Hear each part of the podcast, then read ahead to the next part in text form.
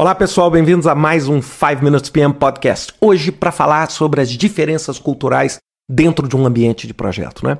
É claro, quando a gente está começando o projeto, a gente sempre busca montar nossa equipe, trabalhar com as nossas partes interessadas. E é claro, a gente tem que fazer isso dentro de um contexto cultural. Não é? A gente tem um conjunto de crenças de como a informação deve fluir e de como a comunicação deve se dar e de como você vai preparar seus relatórios.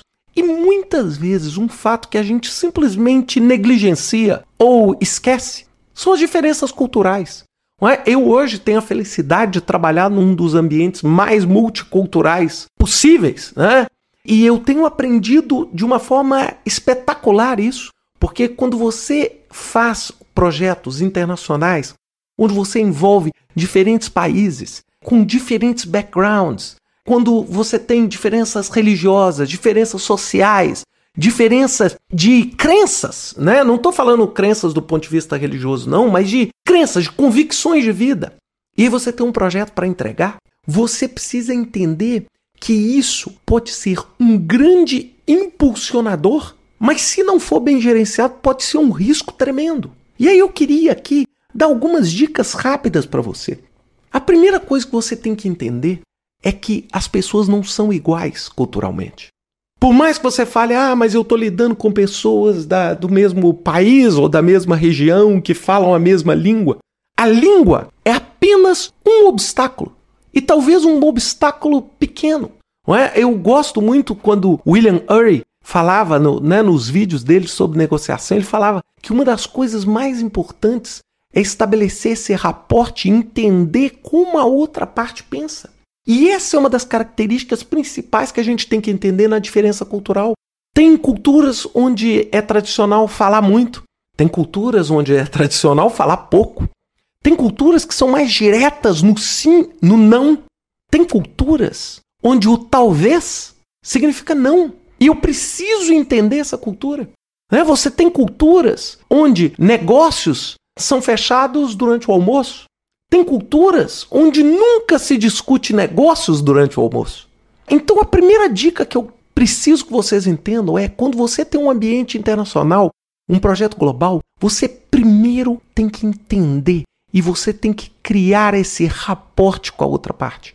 Se vocês vão trabalhar juntos, seja como clientes, sejam como cliente fornecedor, seja como membros da mesma equipe, você tem que estabelecer esse vínculo e entender isso. E quando eu falo estabelecer esse raporte, eu não estou dizendo que você precisa mudar o seu jeito e a sua cultura para se adequar à cultura da outra parte. Não, porque um dos princípios básicos da diferença cultural é o respeito.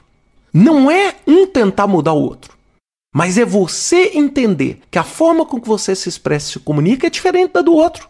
E você tem que adaptar a sua mensagem a esse outro, como também precisa usar todos os artifícios e todos os argumentos para fazer com que essa outra pessoa também se adapte. Não é um processo de anulação. Não é, não é porque você é uma parte talvez mais forte ou mais fraca que você vai subverter a outra parte a mudança. Porque a diferença é cultural.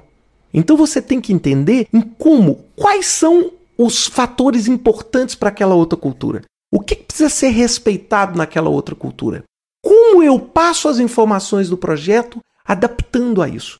Isso é o que o PMI tenta de toda forma falar no capítulo 13 lá de engajamento de partes interessadas. É entender o que, que motiva culturalmente e qual o tipo de necessidade. Não é só fazer um relatório mostrando o que está vermelho e o que está verde que você vai passar a mensagem certa. Porque culturas diferentes podem interpretar aquela informação de uma forma diferente.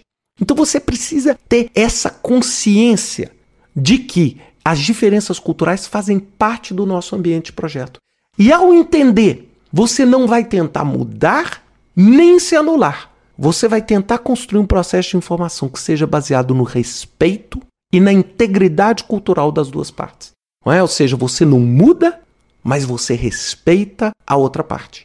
E aí a comunicação se dá de uma forma muito mais eficaz. Além disso, você consegue um segundo fator, que é o fator motivacional. Porque se você tem um bom relacionamento, você diminui a quantidade de problemas dentro do seu ambiente de projeto.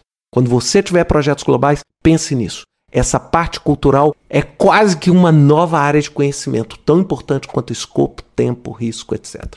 Pense nisso. Um grande abraço para vocês. Até semana que vem com mais um 5 Minutes PM Podcast.